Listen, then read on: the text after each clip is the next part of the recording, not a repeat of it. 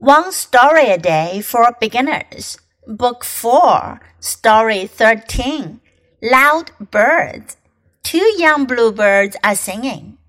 I am the best singer in all the world, says one bird. No, I am the best singer, says the other. Each bird tries to sing the loudest. Along comes a wise old bluebird. Be careful, he says.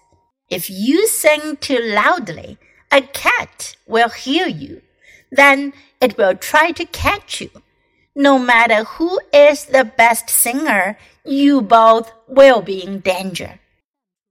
这个故事标题叫做《Loud Birds》，大声的鸟。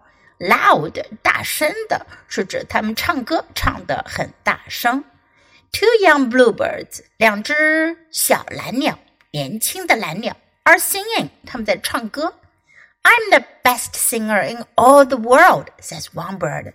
那其中一个鸟呢就说啦：“我是全世界唱的最好的。” No, I am the best singer, says the other. The other 另外一个，另外一只鸟呢就说了：“不，我才是唱的最好的。” Each bird tries to sing the loudest.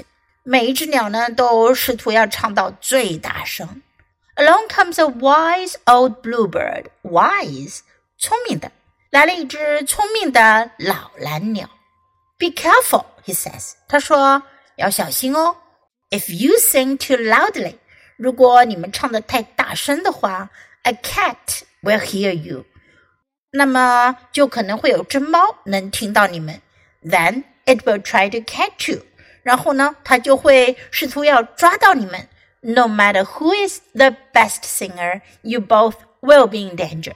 No matter who，不管是谁，不管是谁是唱的最好的，你们两个，you both，你们俩都会 in danger，有危险的。Now listen to the story once again. Loud birds. Two young bluebirds are singing.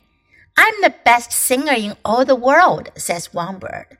No, I am the best singer, says the other. Each bird tries to sing the loudest. Along comes a wise old bluebird. Be careful, he says. If you sing too loudly, a cat will hear you.